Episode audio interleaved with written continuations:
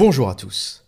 Aujourd'hui, je partage avec vous un extrait de mon dernier podcast diffusé sur Patreon, un teaser de ce dernier podcast qui fait en tout et pour tout 3 heures et où je reçois l'un de mes auditeurs enseignant ou ex-enseignant de la fonction publique et démissionnaire de l'enseignement. Il a souhaité, dans cet entretien, me parler de l'école, me parler du dysfonctionnement de l'école ou du dysfonctionnement supposé de l'école et aussi raconter, développer, expliquer les raisons de cette démission. Vous trouverez le lien vers le podcast complet en description de cette vidéo. Pour ceux qui ne le savent pas encore, je publie régulièrement sur Patreon des podcasts exclusifs. C'est une plateforme alternative complémentaire à YouTube qui me permet d'héberger des podcasts et qui permet aussi à ceux qui souhaitent contribuer à mon travail de le faire au travers euh, du paywall. Mais sans plus tarder, place à l'audio. Pour faire euh, euh, une analogie donc avec ton contenu et moi par rapport à l'éducation nationale, je dirais c'est quand je suis tombé, sur Jean-Paul Brighelli. Jean-Paul Brighelli a écrit deux bouquins, La fabrique du crétin, donc le numéro 1, donc La fabrique du crétin, La mort programmée de l'école, et la fabrique du crétin, donc numéro 2, vers l'apocalypse scolaire. Donc c'est un enseignant agrégé, euh, il a fait école normale supérieure, il a enseigné en classe préparatoire, etc. etc.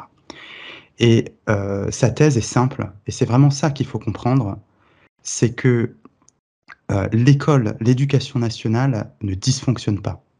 Et moi, ça a été ça, ma, ma pilule rouge, c'est quand j'ai compris que l'école, donc l'éducation nationale, ne dysfonctionnait pas, contrairement à tout ce qu'on pouvait dire. Et je pense que c'est important pour moi de commencer par ça, c'est que si vous n'avez pas compris que l'école fonctionne parfaitement, vous n'avez rien compris. Il faut commencer par là. Oui, c'est un. Il dit quelque part que c'est intentionnel. L'idée de fabriquer des crétins, c'est n'est pas un dysfonctionnement de l'école, c'est pas un accident, c'est simplement.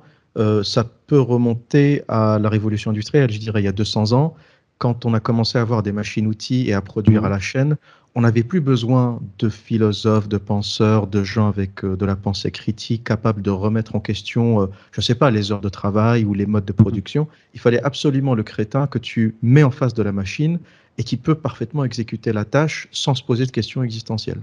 Oui, tu as tout compris. Et c'est exactement ça. Euh, c'est-à-dire que pour savoir si l'école fonctionne ou pas, il faut savoir ou dysfonctionne, il faut savoir de quoi elle a besoin. Et aujourd'hui, effectivement, elle a besoin de crétins, d'une masse euh, manipulable, serviable et corvéable à merci, qu'on va mettre dans des, euh, euh, en tout cas, qui vont avoir des emplois vraiment liés, en tout cas, au service, à la consommation, etc. Et tout ça. Qui sont, et qui sont surtout incapables de réfléchir, parce que, par exemple, quand on te donne un contrat et qu'il est marqué que tu vas travailler de 9h du matin à 17h ou à 18h, 99% des gens l'acceptent. Si collectivement on commence à avoir une pensée critique, on va commencer à dire pourquoi 9h, pourquoi pas 8h, pourquoi pas 10h, pourquoi 18h, pourquoi pas 19h, pourquoi pas 22h. Et personnellement, c'est vrai que c'est quelque chose que, que j'ai ressenti assez tôt. J'ai un pic de productivité très tard dans la soirée, enfin très tard. Euh, j'ai envie de travailler à partir de 18, 19, 20 heures. Et parfois plus tard le soir.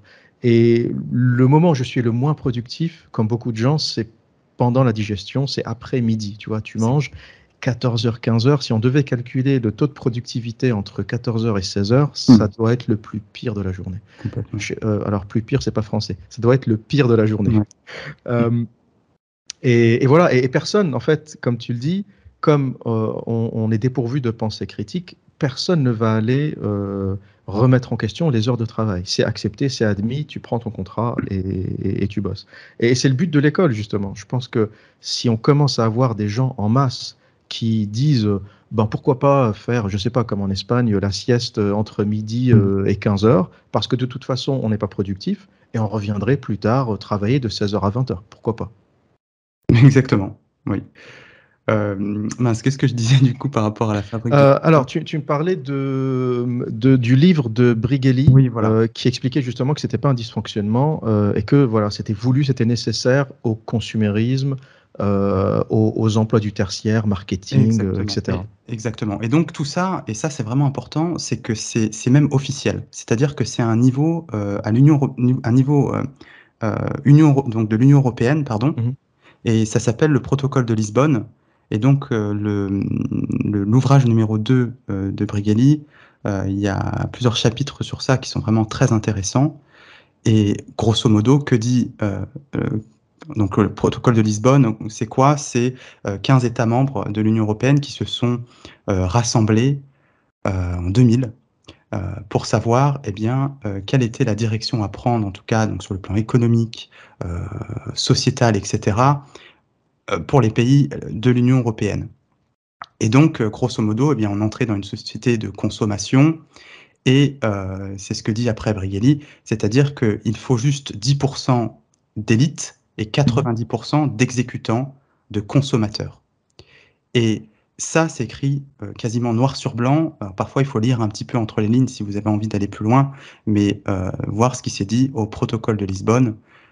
Et c'est, euh, enfin moi, quand j'ai lu ça personnellement, j'ai halluciné et j'ai voulu aller plus loin. J'ai lu les, les, ouvrages de Brigelli et vraiment, c'est quasiment officiel et c'est sans appel. C'est-à-dire que aujourd'hui, certains vont vous dire, par exemple, que euh, l'État ou peu importe le système ne veut pas réformer, enfin que euh, ça prendrait, tu sais, il y a trop de moyens pour réformer l'école, que ça ne va pas, mais euh, c'est trop compliqué. Je sais pas, peut-être que c'est quelque chose que tu as déjà entendu, mais c'est trop compliqué. Oui, oui, on, explique toujours que c'est dur à réformer, c'est complexe, c'est exactement. Ah c'est l'argument. Il faut vraiment être naïf pour croire ça j'ai envie de dire, pour compléter ce que tu dis, que c'est pas uniquement européen, ça se passe aussi aux États-Unis. Je ne saurais pas te, te, trouver la source, mais j'ai entendu à peu près la même chose. Il faut 10% de productifs, ou plutôt 10% de, de, personnes capables de création et de réflexion, et 90% d'exécutants.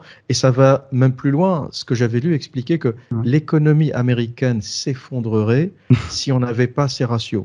Bah, Pourquoi? Parce que c'est une économie qui est basée sur la consommation de merde. Euh, McDonald's, voitures, Starbucks, euh, crédit à la consommation pour acheter euh, des babioles. Et si on élevait collectivement le niveau du peuple, spirituellement, intellectuellement, j'ai toujours dit par exemple que si tout le monde consommait comme moi, l'économie s'effondrerait. Oui, complètement. J'ai pas, j'ai pas, j'ai pas une voiture chère, j'ai pas de montre chère, je vais jamais au McDo, je vais jamais au Starbucks. C'est-à-dire que si tout le monde consommait comme moi, je pense qu'on fermerait la moitié des entreprises euh, du S&P 500. Quoi. La bourse s'effondrerait. Pourquoi? Parce que je... Peut-être que mon éducation a fait que j'ai une tendance à la simplicité, au minimalisme. J'achète les choses essentielles et même si j'ai les moyens d'acheter autre chose, ben je le fais pas. Et je me suis toujours dit, mais qui achète cette merde? Qui achète euh, les grosses voitures, les 4x4 Chevrolet, les des trucs complètement inutiles. Tu vois, l'Américain, il va acheter un gros 4x4 pour faire euh, le tour du pâté de maison et aller acheter euh, euh, de l'eau, quoi. Tu vois, c'est des gens qui ne, marchent plus. C'est-à-dire que si tu trouves que les Européens sont sont un peu cons, enfin, si tu trouves que à l'Union européenne, c'est pas, ça vole pas très haut, les États-Unis, tu divises le niveau par 20. C'est pire, quoi. Le français moyen vole largement au-dessus de l'américain moyen en termes de culture, en termes de, de savoir s'alimenter. On n'est pas complètement à la ramasse. Euh, l'Américain moyen, c'est quelqu'un qui va militer, par exemple, pour ne pas avoir euh, droit aux soins gratuits. Tu vois, les gens vont sortir dans la rue pour dire euh, non, non, on veut continuer à payer euh, pour l'insuline, il faut que les diabétiques continuent à acheter leur insuline de leur poche, etc.